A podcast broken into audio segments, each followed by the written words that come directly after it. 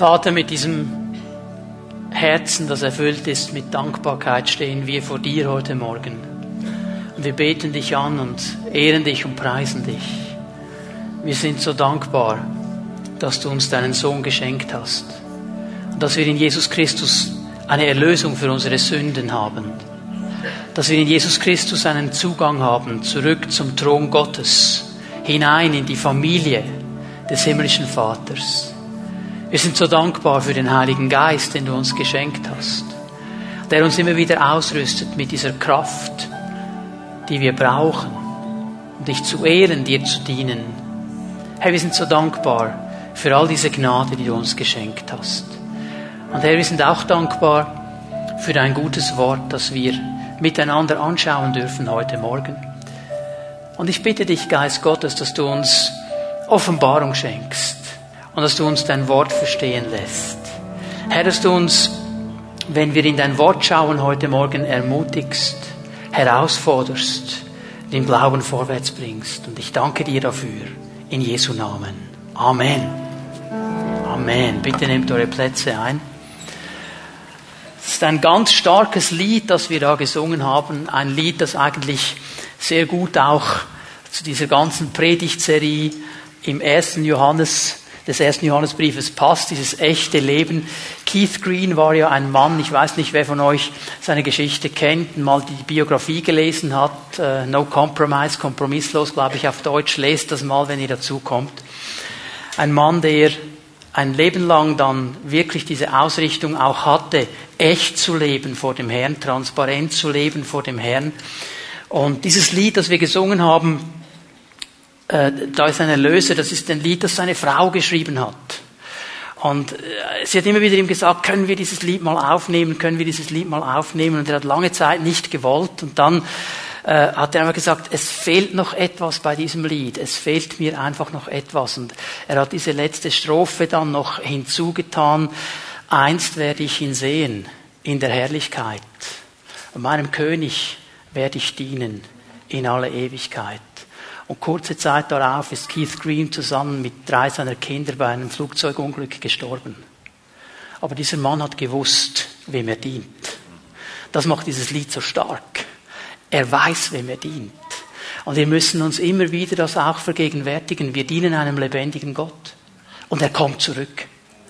Egal was geschieht mit dieser Welt, er kommt zurück. Auf das schauen wir. Und darum sind unsere Leben heute geprägt von seiner Herrlichkeit und seiner Heiligkeit und von dieser Ausrichtung, echt zu leben vor ihm. Ich wünsche mir das so, dass wir wie dieser Keith Green sagen können, einst werde ich ihn sehen diese Sicherheit in unseren Herzen haben. Darum geht es Johannes ja in diesem letzten Abschnitt, wo wir drin sind, 1. Johannes 5, um Sicherheiten, die uns ein Fundament geben für dieses echte, transparente Leben. Um Sicherheiten, die uns diesen Boden geben, dass wir ohne Wenn und Aber leben, dass wir die Bremse lösen und sagen, Herr, alles, was ich habe, alles, was ich bin, gehört dir. Ich will ohne Kompromisse leben. Ich will transparent leben vor dir. Ich will das ganze, volle Leben, das du mir schenkst. Aber dazu brauchen wir auch diese Sicherheiten. Ich mache Ganz kurz eine Wiederholung äh, der Sicherheiten, die wir schon gesehen haben. Die erste Sicherheit hier in 1. Johannes 5 ist, dass er uns klar macht, Jesus ist Gott. Jesus ist Gott. Jesus ist nicht einfach irgendein religiöser Lehrer. Er ist nicht einfach ein Guru. Er ist nicht einfach irgendwie eine Lichtgestalt. Er ist Gott. Und er ist Gott, der Mensch geworden ist und uns Menschen den Weg geöffnet hat zurück zum himmlischen Vater. Er ist Gott. Und die zweite Sicherheit, die wir gesehen haben, ist, dass wer an Jesus glaubt, wer das glaubt, dass er Gott ist, wer die Erlösung in Anspruch nimmt für sich, er hat ewiges Leben. Darum konnte Keith Green sagen, einst werde ich ihn sehen. Das wusste er. Das dürfen wir wissen. Das hat nichts zu tun mit einer Vermessenheit. Es hat nichts zu tun mit diesen frommen religiösen Sprüchen, die manchmal kommen. Ja, man kann nie sicher sein. Doch, man kann sicher sein, weil das Wort Gottes uns sagt, dass wir sicher sein können, wenn wir mit Jesus leben. Und das dritte dann, was wir gesehen haben, Gott hört und beantwortet unsere Gebete. Gott hört. Auch wenn wir manchmal den Eindruck haben, er hört nicht, er hört. Und er weiß genau, wann die Antwort kommen muss. Und heute werden wir hier einen Schritt weitergehen. Ich werde mit euch zusammen mir äh, einige Verse anschauen, hier im 1. Johannes 5, mit vielleicht die am schwersten verständlichsten Verse im Neuen Testament was Johannes hier sagt, für viele, viele Christen immer wieder ein, sagen wir so, ein Stein des Anstoßes, ein Stein des Nichtsverstehens, auch eine Unsicherheit, die kommen will in unsere Leben hinein. Und ich habe gebetet für diesen Gottesdienst und bete auch während der Verkündigung, dass der Herr uns Offenbarung schenkt, dass wir verstehen, von was Johannes hier spricht. Und dass wir nicht vergessen, dass Johannes, ich habe das am Anfang der Predigtserie immer wieder gesagt, dass Johannes hier als alter Mann zu uns spricht, als ein Großvater der auf seine Kinder und Kindeskinder schaut und eine tiefe Liebe hat für die Gemeinde und er Dinge anspricht als Großvater in einer Klarheit und in einer Schärfe auch, aber in einer Liebe. Und es gibt, Dinge, die muss man in Klarheit und Schärfe ansprechen, aus dieser Liebe, damit wir uns so entwickeln, wie Gott das möchte. Ich weiß, in unserer Zeit hat man das nicht so gern, wenn man Dinge klar sagt. Man lässt sich lieber ein bisschen den Raum offen, gibt ein bisschen Interpretationsspielraum und meine Auslegung, deine Auslegung. Aber es gibt im Wort Gottes Dinge, die sind so klar, da kann man nicht noch lange herumwerkeln, die sind so. Und die müssen wir auch so klar verkündigen, damit wir diese Sicherheit haben. Wir lesen mal diese Verse an miteinander. 1. Johannes 5, Vers 16. Wenn jemand seinen Bruder oder seine Schwester sündigen sieht, ich lese nur mal so weit. Wenn jemand seinen Bruder oder seine Schwester sündigen sieht, unterstreicht das sieht in deiner Bibel. Es geht nicht darum, dass du sagst, ich habe gehört, der Danu hat. Oder wie er alle heißt, okay? Wenn er ihn sieht. Wenn er ihn sieht. Das zeigt mir, dass Johannes davon ausgeht, dass geistliches Leben echtes Leben, geteiltes Leben ist. Ein Leben, das transparent ist vor den anderen. Ein Leben, das nicht Masken hat. Ein Leben, das nicht verbirgt. Ein Leben, wo man miteinander vorwärts geht und darum auch sieht, wenn Dinge nicht gut laufen. Auch sieht, wenn jemand eine falsche Entscheidung trifft und diese Dinge dann auch anspricht.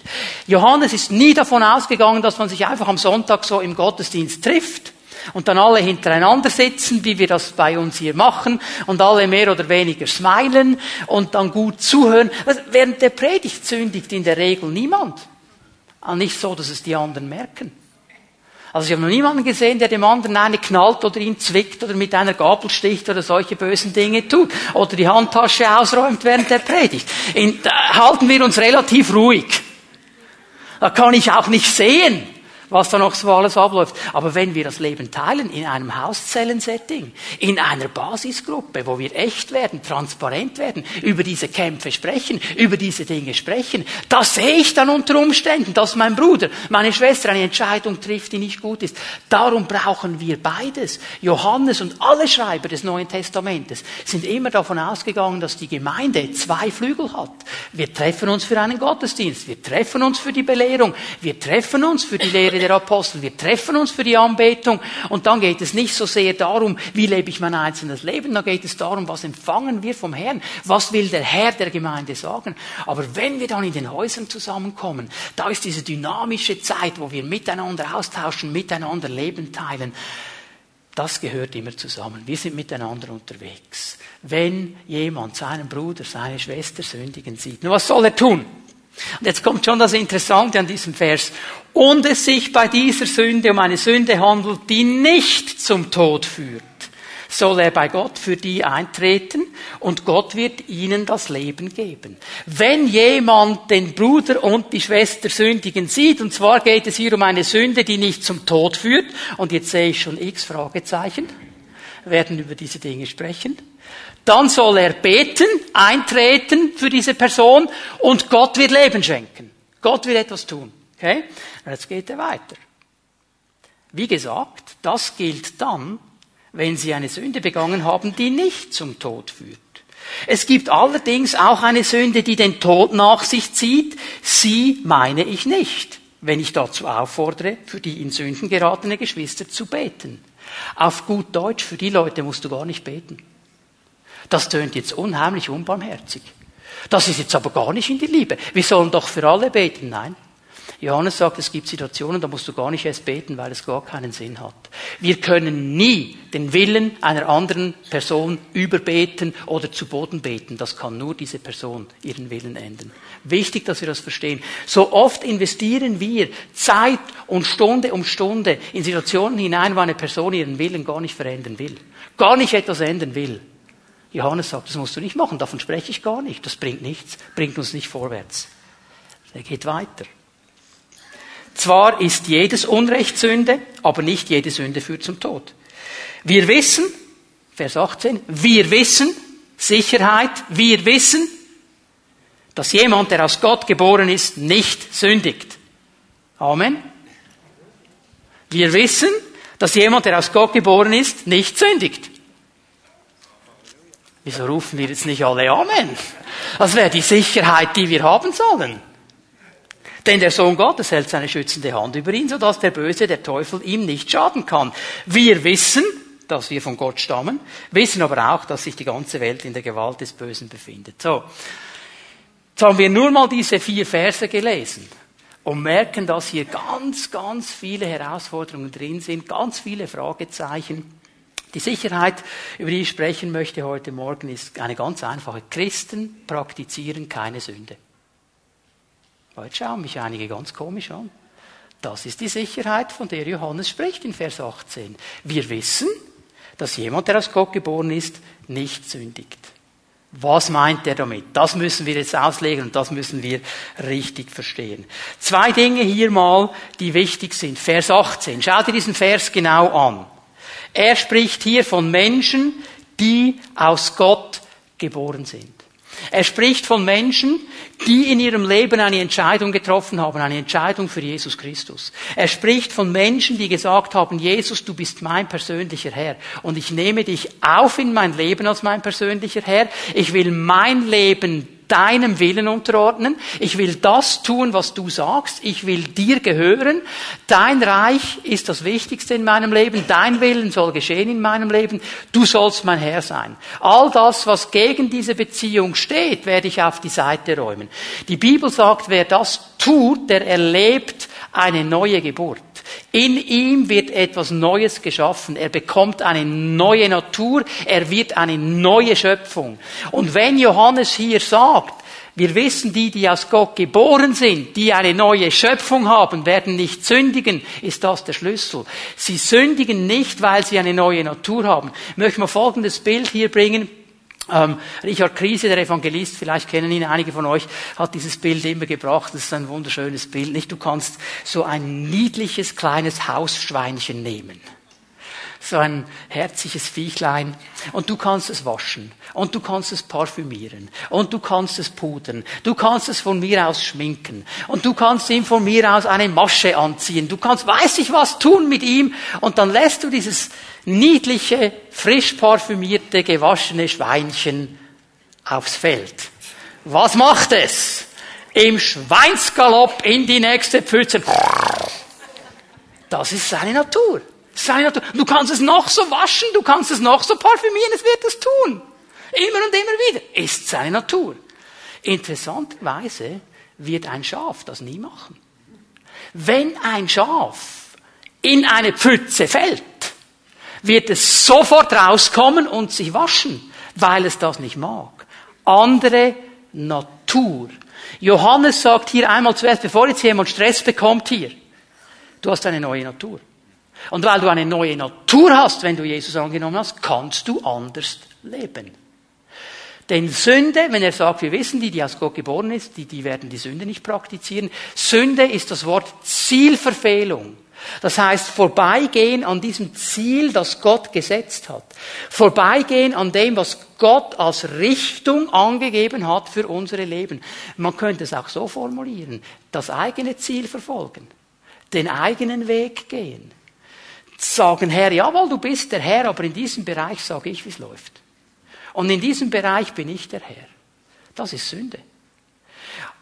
Was ich nicht verstehe, ist, dass Menschen, die mir sagen, ich liebe Jesus heiß und innig und ich liebe ihn von ganzem Herzen mit allem, was ich bin und ich bete ihn an und Halleluja und preis dem Herrn, aber diesen Bereich meines Lebens, da bin ich selber Chef.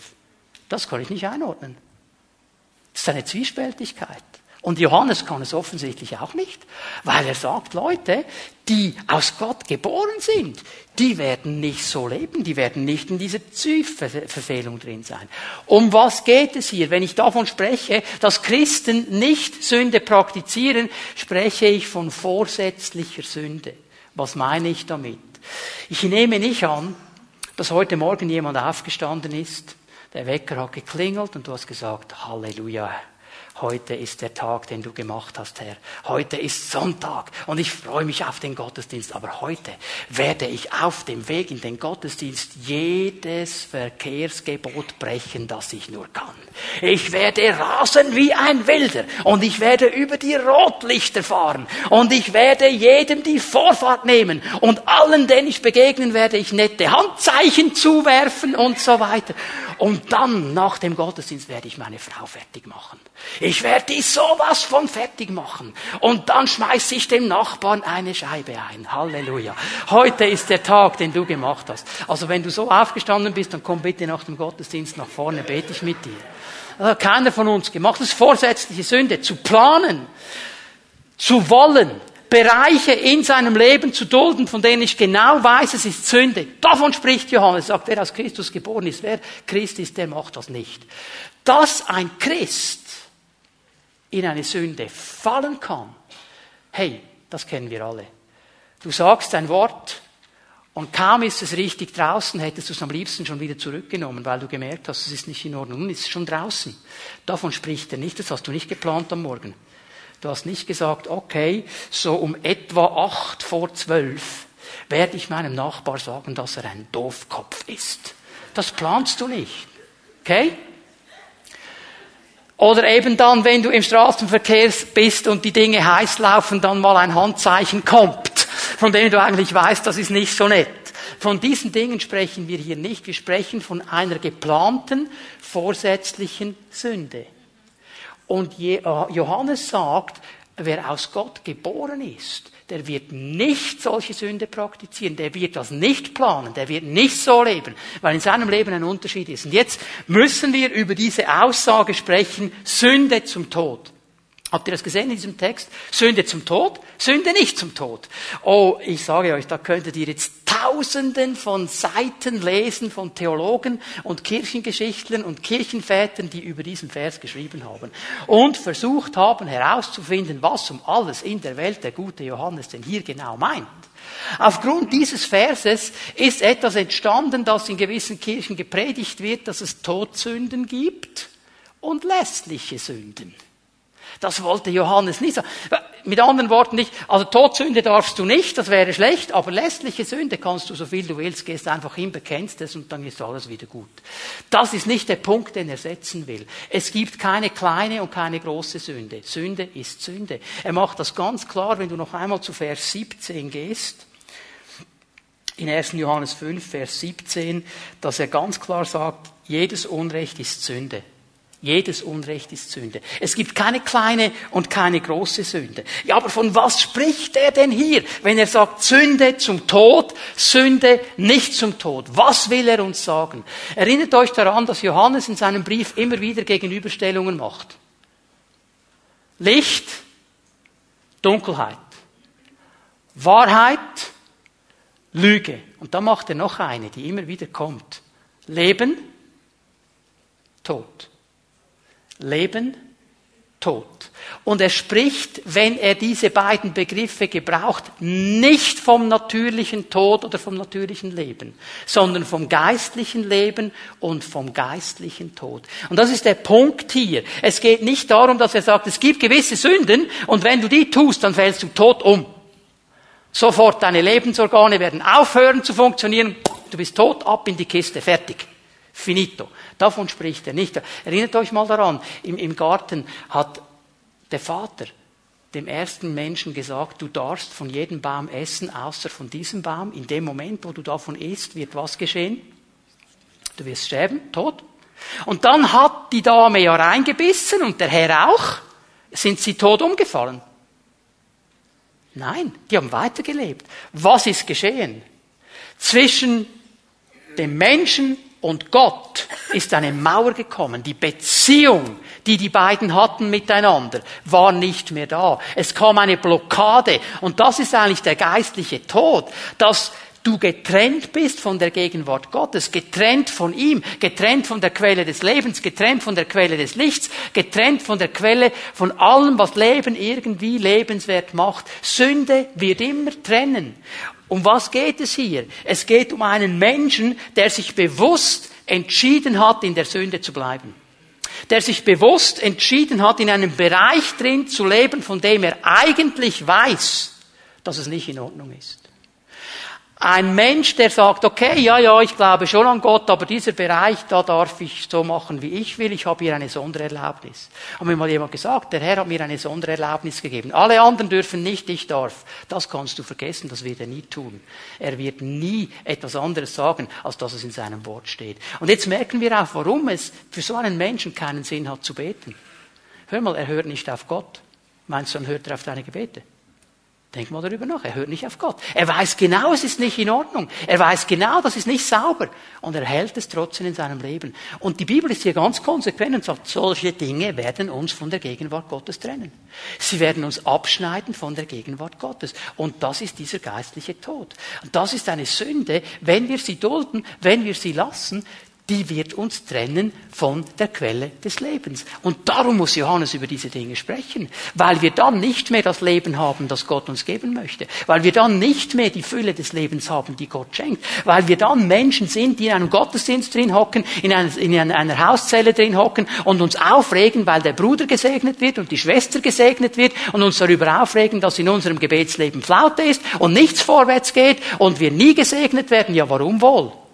Warum wohl? Weil der Tod im Topf ist, darum. Weil du Dinge duldest in deinem Leben und darum getrennt bist von der Gegenwart Gottes. Das ist der Punkt hier.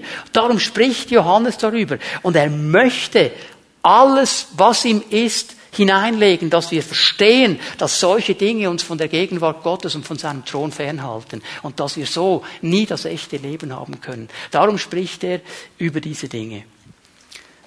Wisst ihr, ich, ich kämpfe wirklich darum, dass wir diese Dinge verstehen.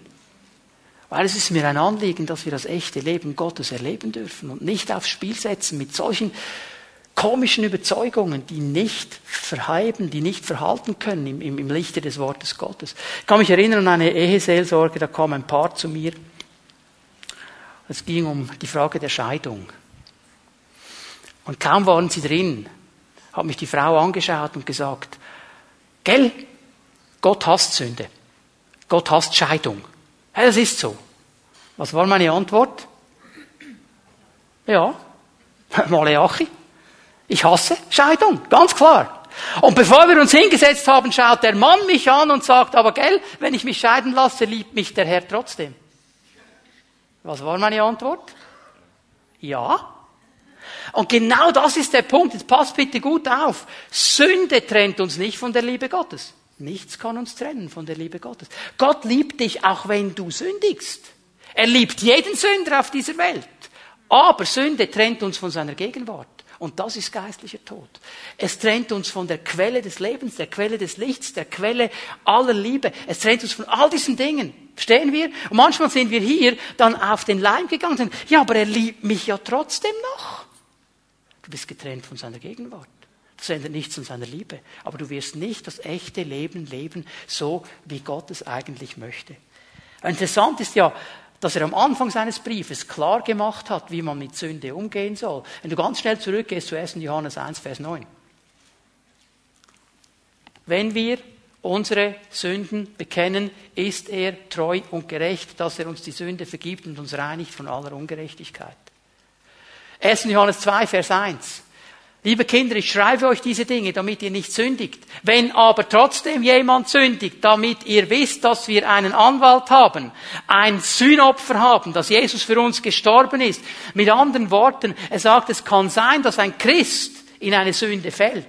Er macht sie nicht vorsätzlich, er plant sie nicht, aber er kann, ich sag's mal so, überwältigt werden in einer Situation, eine falsche Entscheidung treffen. Und dann gibt es nur eine Antwort. Wir rennen sofort zum Herrn und wir bekennen es und wir lassen es und dann wird Gott antworten und uns reinigen und uns freisetzen. Das ist der Punkt. Viele Christen rennen vor Gott davon, wenn sie gesündigt haben. Vielleicht, weil sie diesen Vers falsch verstehen. Weil sie sagen, für mich gibt es keine Rettung mehr, für mich gibt es keine Hoffnung mehr, es ist alles vorbei, so was macht man doch nicht als Christ.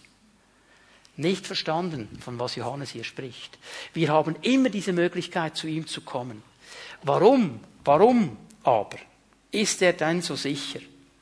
dass Christen keine Sünde praktizieren. Warum kann er sagen in Vers 18, wir wissen, dass die, die aus Gott geboren sind, nicht sündigen?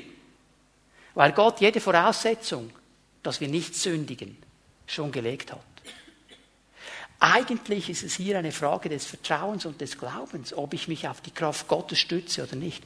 Noch einmal, er sagt ganz klar, du bist aus Gott geboren, wenn du Jesus angenommen hast, du bist eine neue Natur. Und diese neue Natur ist nicht dasselbe wie deine alte Natur. Es ist etwas völlig anderes. Und er sagt noch etwas. Geh noch einmal ganz schnell zu Vers 18. Der Sohn Gottes hält seine schützende Hand über ihn, sodass der Böse, der Teufel, ihm nicht schaden kann. Mit anderen Worten, er sagt, dass er uns bewahren wird, dass er uns schützen wird, dass er uns führen wird, dass er seinen Heiligen Geist schenkt, dass wir in diesen Situationen richtig handeln können und nicht in diese Pfütze reintrampen, nicht in diese Pfütze reinfallen, sondern eine klare Entscheidung treffen für das, was der Geist Gottes in uns eigentlich klar machen will. Und weißt du, manchmal führt er uns auf einen Weg, den wir nicht einordnen können. Wir sind am Freitag heimgefahren aus Frankreich, wir waren auf dieser schönen Autobahn und da war schon angeschrieben Genf. Noch etwa 200 Kilometer. Einfach geradeaus. Genf. Da wollten wir hin, zurück in die Schweiz. Und irgendwann, ich fahre so und dann mein Navi sagt, an der nächsten Ausfahrt rechts abbiegen. Und ich habe gedacht, ja, Moment. Autobahn geht geradeaus, Genf. Da will ich hin, jetzt sagt er rechts. Und irgendwie habe ich dann gesagt, okay, ich vertraue mal dem Navi. Und dann wurden wir durch eine wunderschöne Landschaft geführt. Irgendwo im Hinterland von Frankreich wo Fuchs und Hase sich Bonsoir sagen. Ich weiß nicht, ich habe nach einer Zeit gesagt, Schatz, wo sind wir? Eigentlich wollten wir nach Genf und das Neue uns geleitet und irgendwann, irgendwann, viel, viel später sind wir wieder auf der Autobahn gelandet. Der Punkt war, da war ein Stau. Da war ein Stau. Und das Navi hat gemerkt, wenn ich die außenrum lotse, den Umweg, für uns war es ein Umweg, sind sie schneller, als wenn sie auf der Autobahn geradeaus fahren. Der Heilige Geist führt uns manchmal auf das, was uns einen Umweg scheint. Aber wir kommen an. Das ist der Punkt hier. Er führt uns. Er führt uns. Auch in diesen Situationen drin. Und nun merke ich, und darüber spreche ich ein bisschen jetzt heute Morgen, dass viele Christen die Dinge durcheinander bringen. Ich möchte einen Punkt hier ganz, ganz klar machen. Schreib dir das auf. Schreib's dir auf. Und wenn du keine Notizen machst, schreib's dir auf. Weil es ist wichtig, dass wir das verstehen. Versuchung ist noch nicht Sünde. Ich sage es noch einmal. Versuchung ist noch nicht Sünde. Lass uns mal schnell zu Jakobus 1 gehen. Viele Christen haben das Gefühl, nur schon die Versuchung, der schlechte Gedanken, der Gedanke an die Versuchung, habe ich schon vergeigt, ist schon vorbei, habe ich schon gesündigt, ziehe ich gleich ganz durch. Falsch. Versuchung ist noch nicht Sünde. Lass uns mal auf Jakobus hören, ist ganz interessant, was er sagt. Wenn jemand in Versuchung gerät, ist es seine eigene Begierde, die ihn reizt und in die Falle lockt. Er sagt, eigentlich ist die Wurzel ja in uns selber drin. Unsere alte Natur, unser Fleisch, unsere Begierde. Und die reizt uns und die will uns in die Falle locken. Das Ziel wäre, dass wir in der Falle sind. Das Ziel wäre, dass wir gebunden sind. Nicht mehr in der Freiheit, nicht mehr in dem, was Gott möchte, gefangen. Und jetzt geschieht etwas Interessantes. Nachdem die Begierde dann schwanger geworden ist, also es braucht schon ein bisschen eine Zeit zusammen, bis man schwanger wird. Das geschieht nicht durch einen Blick. Bringt sie die Sünde zur Welt. Ich meine, jede Frau weiß, wenn sie schwanger geworden ist, geht es in der Regel noch neun Monate, bis etwas auf die Welt kommt. Er spricht hier von einem Prozess. Wenn wir dieser Versuchung nachgeben und uns damit beschäftigen, und nicht richtig damit umgehen, wird sie in uns etwas hervorbringen. Und dieses etwas ist Sünde. Die Sünde aber, wenn sie ausgewachsen ist, gebiert den Tod. Die geistliche Trennung von Gott. Mir ist aber wichtig zu verstehen, die Versuchung in sich ist noch keine Sünde. Spurgeon hat es jeweils so gesagt, wenn, du kannst nicht verhindern, dass ein Vogel im Vorbeifliegen seinen Kot auf deinem Kopf ablässt kannst du nicht verhindern. Ist nicht sehr nett, aber das kannst du nicht verhindern. Aber du kannst verhindern, dass der Vogel ein Nest baut auf deinem Kopf. Die Versuchung ist noch nicht das Problem. Wenn du in einem Geschäft bist und du bist ganz alleine, es ist niemand da, Du siehst, das Videoüberwachungssystem funktioniert nicht, du bist ganz alleine, die Kasse ist offen. Und jetzt kommt dieser Gedanke, nimm die 100 Franken. Nimm die 100 Franken. Die könntest du gut gebrauchen. Das ist noch nicht das Problem. Wie du jetzt reagierst, ist das Problem. Wenn du sagst, hey, was ist das für ein blöder Gedanke, der kommt nicht von mir, den will ich gar nicht haben, das ist ein ungöttlicher Gedanke, will ich nicht im Namen Jesu und du schmeißt ganz gesalbt die Kasse zu. Kein Problem. Aber wenn du hineingreifst, weil niemand zuschaut und vielleicht noch fromm sagst, ich habe ja gebetet, dass ich versorgt werde, ich brauche diese 100 Franken. Und Migro oder Coop oder Lidl, wo immer du einkaufst, hat ja eh genug Geld, oder? Kein Problem. Dann ist die Versuchung eben weitergegangen. Du hast dich damit beschäftigt. Versteht ihr diesen Unterschied? Das ist ganz wichtig. Jesus wurde in allem versucht, ohne zu sündigen. Bitte denke nicht, wenn die Versuchung kommt, habe ich schon gesündigt, mache ich gleich fertig. Ist noch nicht Sünde. Es ist wichtig. Immer wieder kommen Menschen in die Seelsorge und die scheitern hier sie denken, nur schon der Gedanke, der schlechte Gedanke ist Sünde. Nein. Das sind Pfeil wie ein Vogel, der vorbeifliegt. Wenn ich den schnappe, wenn ich den greife, wenn ich dem nachdenke, wenn ich darüber nachmeditiere, dann habe ich ein Problem. Weil dann wird er Raum gewinnen in meinem Leben. Aber wenn ich sage, nein, im Namen Jesu, diesen Gedanken will ich. Ich sage euch, ich muss das immer wieder mal machen. Kommt ein doofer Gedanke, sage im Namen Jesu, das ist nicht der Gedanke Gottes, den will ich nicht. Hau ab in Jesu Namen. Und wenn dann jemand reinkommt in mein, mein Büro, hat er vielleicht das Gefühl, der Pastor spinnt, der hat Selbstgespräche. Nein, nein, der spricht nur in den geistlichen Raum. Diese Dinge will ich nicht. Ich will die Gedanken Gottes. Ich will das, was Gott will. Und dann sage ich es dem. Ich meine, Luther, Luther hat ja das Tintenfass genommen und dem Teufel nachgeworfen. Stell dir mal vor, der Kriegel würde sich freuen, wenn ich Tintenfässer herumschmeißen würde am GZH. Das spreche ich lieber. Es geht aber um die klare Haltung. Was hat Jesus gemacht in der Versuchung? Es steht geschrieben. Er hat es nicht nachgegeben. Das ist der wichtige Punkt. Wir alle geraten in diese Versuchung. Aber wie wir damit umgehen, das ist der wichtige Punkt. Und wenn Johannes uns hier ermutigt und sagt, Leute, wir können diese Dinge überwinden, dann hat er uns Autorität gegeben, das zu tun. Und wir haben eine neue Natur. Nur müssen wir verstehen, ich mache das ganz schnell hier, was dann die Bereiche sind oder wo die Feinde herkommen. Es sind drei, die ich gefunden habe im Wort Gottes. Ich gebe euch die ganz schnell. Wir müssen wissen, wo wir kämpfen und gegen was wir kämpfen. Die erste Quelle, der erste Feind ist der Teufel. Er ist der Versucher par excellence, der Versucher schlechthin. Alles, was er bringt, hat zu tun mit Lüge und mit Verführung. Er kann alles in einem Licht darstellen, wo du denkst, wenn ich das jetzt nicht habe, dann werde ich sterben. Das brauche ich jetzt, um mein Leben komplett zu machen. Das kann er. Er ist der größte Public Relations Spezialist, der größte Werbefachmann, den es gibt auf der Welt. Der kann die Dinge darstellen. Weißt du, das hat er von Anfang an so gemacht, er macht es heute noch. Ich meine, der kommt dazu, ne, zu diesem Zeitpunkt ist er eben noch nicht geschlichen. Aber die gewusst, dass die Schlange vor dem Sündenfall nicht am Boden gekrochen ist. Die hatte offensichtlich Beine. Ja, die konnte gehen. Erst nach dem Sündenfall hat Gott gesagt, du Schlange, jetzt wirst du im Staub herumkriechen und Staub fressen. Vorher nicht. Vorher nicht. Und jetzt kommt dieser Luzifer, dieses wunderbare Wesen, sagt, ja, gute Frau, können wir ein bisschen miteinander diskutieren. Hat Gott wirklich gesagt, Lüge?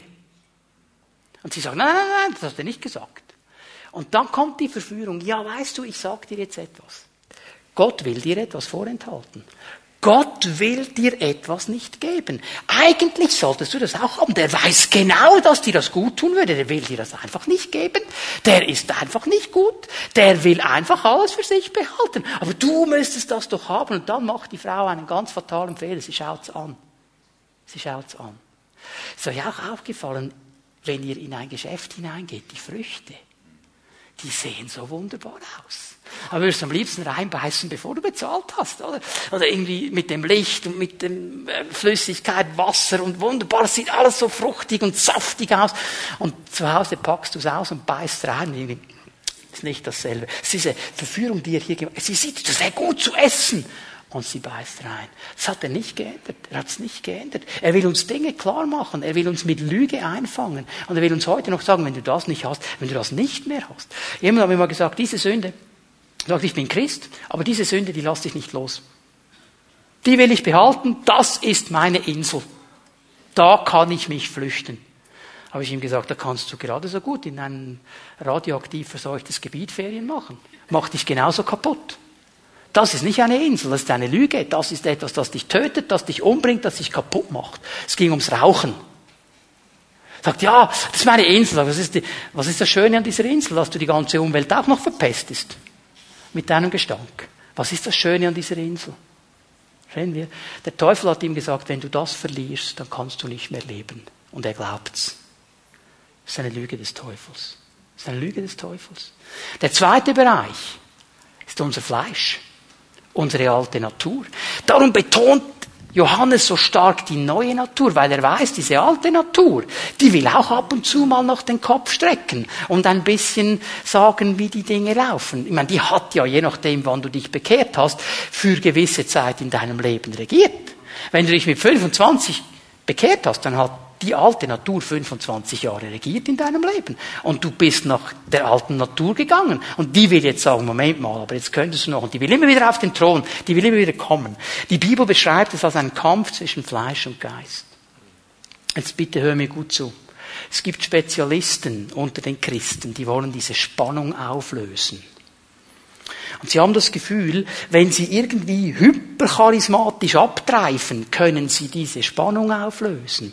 Wenn ich nur noch im Geist bin, dann werde ich diese Spannung nicht mehr haben. Das kannst du dir aufs Brot streichen und essen. Vergiss es. Wenn es einen Mann gab, der im Heiligen Geist gelebt hat, dann war es Paulus.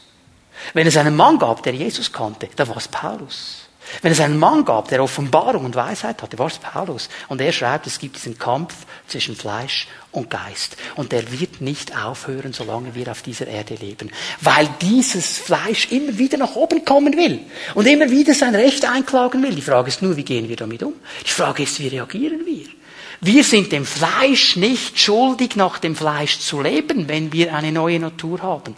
Das Fleisch hat kein Recht. Es geht hier sehr stark um Haltungen, es geht hier um Gewohnheiten. Du musst über dieses Wort Gewohnheiten nachdenken. Da ist das Wort Wohnen drin. Das hat sich niedergelassen in deinem Leben. Das ist ein Teil geworden. Viele Christen haben sich arrangiert mit diesen Dingen. Die wissen eigentlich nicht so gut, aber irgendwie, es ist jetzt halt einfach so und ich habe schon viele Male gebetet. Die ganz fromme Ausrede wäre dann die, das ist mein Pfahl im Fleisch. Wie Paulus. Im zweiten Korintherbrief, der hatte auch seinen Dorn im Fleisch. Und diese schlechte Gewohnheit, unter der meine ganze Familie leidet, ist mein Dorn im Fleisch. Seht ihr, ihr Dorn im Fleisch. Hör mal, das kannst du vergessen. Paulus spricht von etwas ganz anderem an dieser Stelle. Es ist die alte Natur, die Raum einnehmen will. Aber weißt du was? Jesus ist stärker als die alte Natur.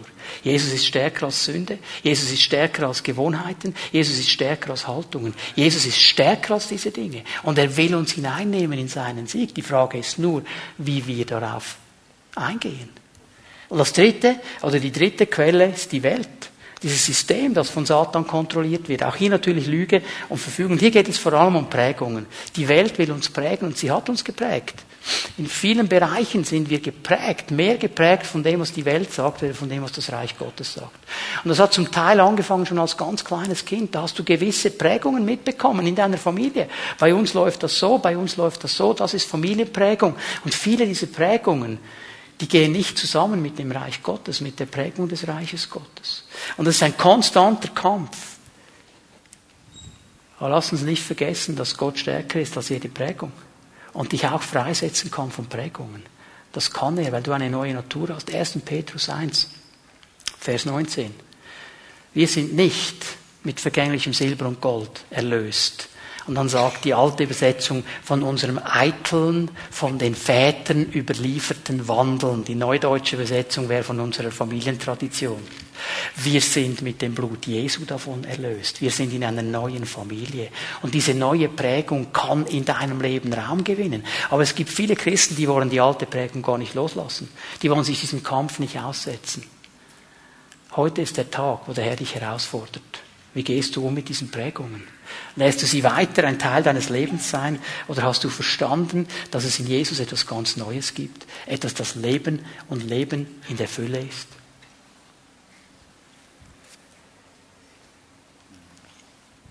Ich muss noch etwas erwähnen und dann zum Abschluss dieser Predigt kommen heute Morgen. Das kann ja jetzt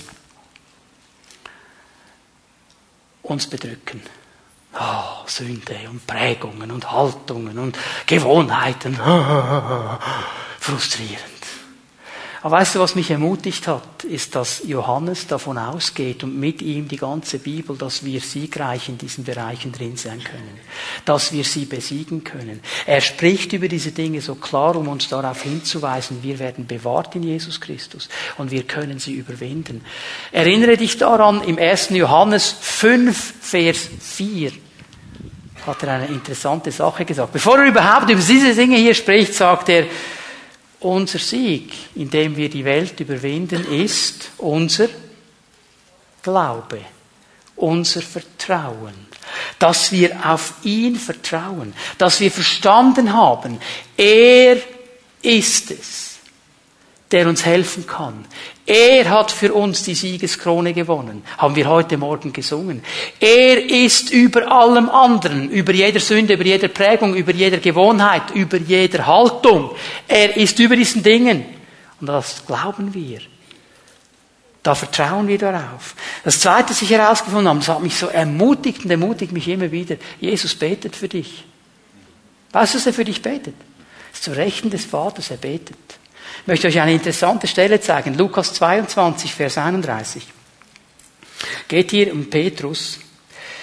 Simon, Simon, der Satan hat sich erbeten, euch schütteln zu dürfen wie den Weizen im Sieb. Er sagt, hör mal Petrus, es kommt etwas auf dich zu. Du wirst geschüttelt werden und du wirst gerüttelt werden. Da kommt eine gewaltige Sache auf dich zu. Da kommt ein Sturm. Da kommt eine Mega-Versuchung. Da wird wirklich geschüttelt und gerüttelt. Da geht etwas ab. Und was macht Jesus? Ich aber habe für dich gebetet. Ich habe für dich gebetet. Und es ist interessant, für was er gebetet hat. Ehrlich gesagt, ich habe für dich gebetet, dass du den Teufel austreibst, der dich schütteln will. Ich habe für dich gebetet, dass du proklamierst, dass es dir gut geht und dass du gesegnet bist in allem. Was hat er gebetet? Ich habe für dich gebetet, dass du deinen Glauben nicht verlierst. Petrus, dass du in all diesem Geschüttel und Gerüttel einfach festhältst an mir. Ich habe gebetet, dass dein Vertrauen nicht aufhört. Hör mal, egal wie es schüttelt, egal wie es rüttelt, halte einfach fest an deinem Jesus. Klammere dich einfach an ihn. Gib diesen Glauben nicht auf. Gib dieses Vertrauen nicht auf, weil er wird dich da durchtragen. Er betet dafür. Egal wie hart die Versuchung kommt, egal wie umkämpft und wie heiß es wird, halte fest an deinem Jesus. Ich habe dafür gebetet, sagt er. Und dann, wenn du umgekehrt bist und zurechtgekommen bist, stärke den Glauben deiner Brüder. Das merken wir wieder, wie das ganze Neue Testament davon ausgeht, dass wir miteinander unterwegs sind. Nicht nebeneinander, miteinander. Stärke die Brüder. Geh hin und ermutige sie. Einer kommt in die Haus und sagt, oh, es schüttelt alles in meinem Leben. Ah. Du sagst, Halleluja, Danu, ich bete für dich und wir gehen miteinander durch und wir gehen vorwärts und du hältst fest an Jesus. Ich habe das auch erlebt, diese Schüttelei und Rüttelei, aber Jesus hat mich durchgetragen. Und wir ermutigen einander. Jesus betet für uns. Denk doch nicht, ich bin all diesen Dingen so schutzlos ausgeliefert. Bist du nicht. Bist du nicht. Du hast den Herrn. Er steht auf deiner Seite. Es ist immer eine Frage des Vertrauens. Johannes 16, Vers 9. Kannst du schnell nachschlagen. Jesus lehrt über den Heiligen Geist. Und er sagt, der Heilige Geist überführt, er hat eine überführende Funktion. Und er überführt von Sünde, von Gerechtigkeit und von Gericht. Ich möchte nur eine Sache hier erwähnen. Er überführt von Sünde. Jesus legt es dann aus, was es ist. Die Sünde nämlich, dass sie mir nicht vertraut haben. Was ist der Punkt ist? Wenn wir noch einmal zurückgehen in den Garten, wenn die Frau, die da mit der Schlange diskutiert hat, Jesus mehr vertraut hätte, dem Vater mehr vertraut hätte als der Schlange, hätte sie nicht in die Frucht gebissen. Das ist immer der Schlüssel. Das ist immer der Schlüssel. Wenn ich vertraue, dass mein Jesus alles ist, was ich brauche, und dass ich nicht zu kurz komme und dass er nie zu spät kommt und dass er mich halten wird und durchtragen wird, wenn ich glaube, dass mich nichts aus der Hand Gottes reißen kann, dass ich festgehalten bin in ihm, dass ich in seine Hand gegraben bin, wenn ich das glaube, dann werde ich standhaft bleiben. In all den Versuchungen, all den Anfechtungen. Ich werde nicht diesen Bildern des Teufels auf den, auf, die, auf den Leim gehen, der mir sagt, du brauchst das, du brauchst das, du brauchst das. Ich weiß, ich habe alles in meinem Jesus. Und ich werde all das bekommen, was ich habe. Es ist Vertrauen. Es ist Vertrauen. Und wir haben eine gewaltige Waffe im Kampf gegen die Versuchung, gegen die Sünde. Wir haben das Wort Gottes, wir haben den Heiligen Geist. Wir haben dieses innere Navi. Er führt uns, er leitet uns, er hilft uns. Aber weißt du, wir, wir, wir haben immer das Gefühl, wir kommen zu kurz. Wisst ihr, was eine der meistgestelltesten Fragen ist in der Seelsorge? Darf man das als Christ? Weil man immer ausloten will, wo die Grenze ist.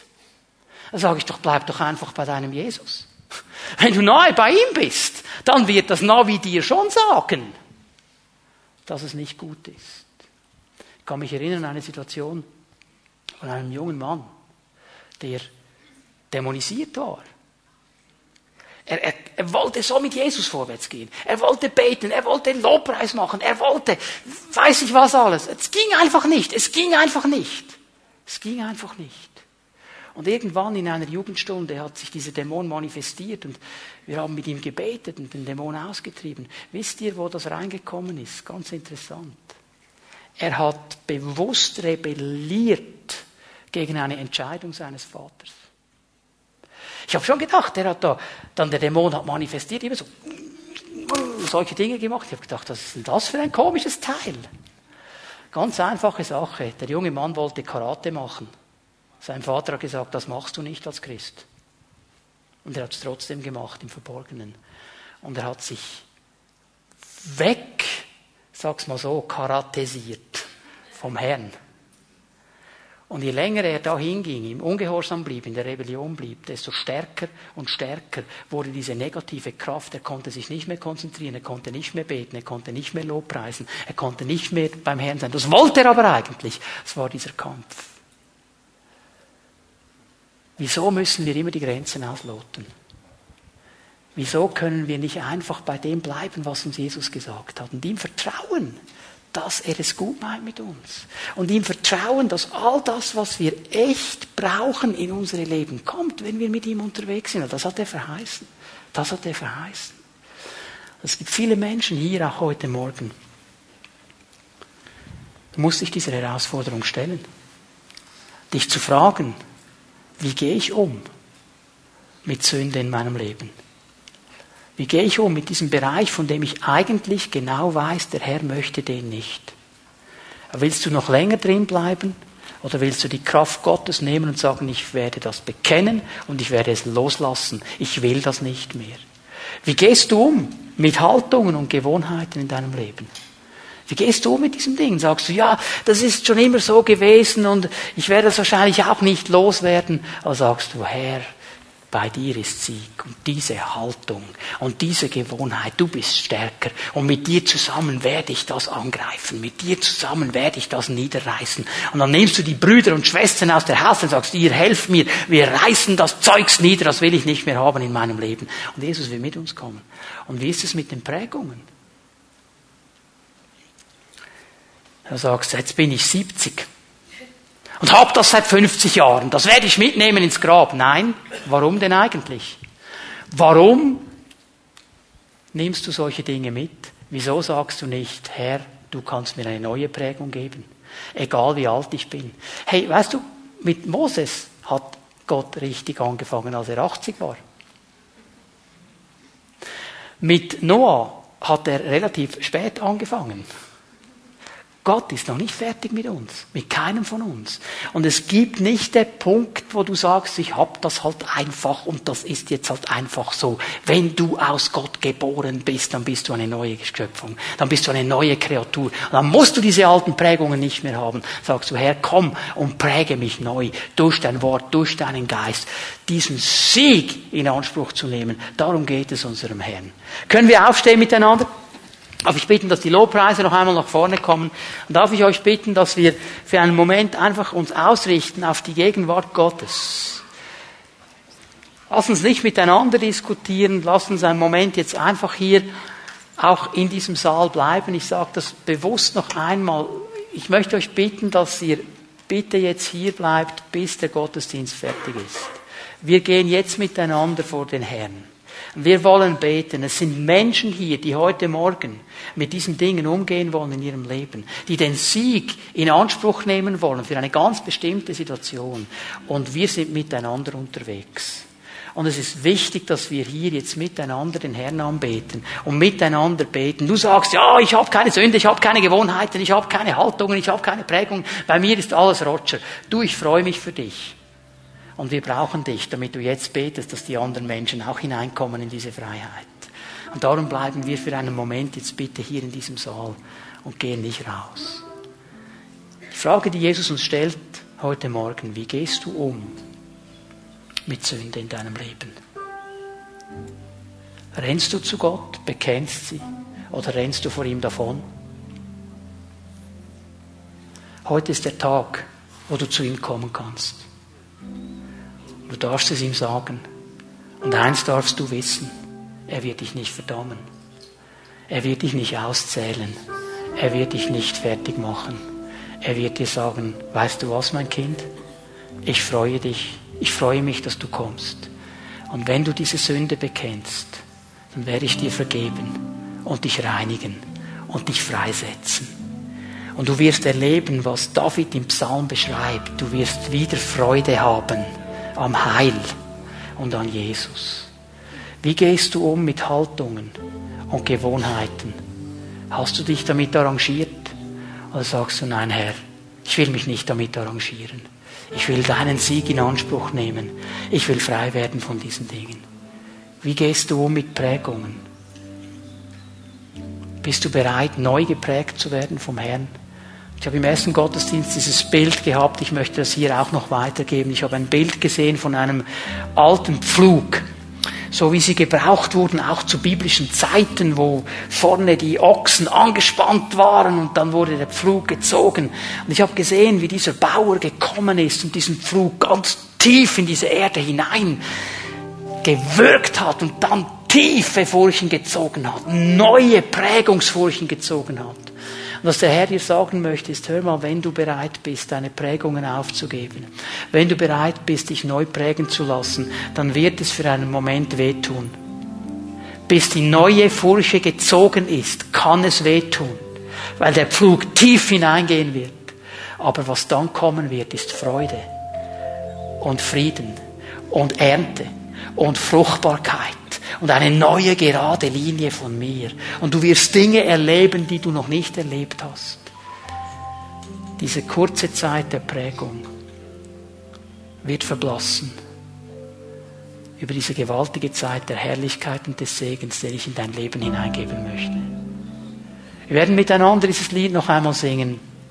Du gewannst für uns die Siegeskron. Jesus ist Sieger über jede Sünde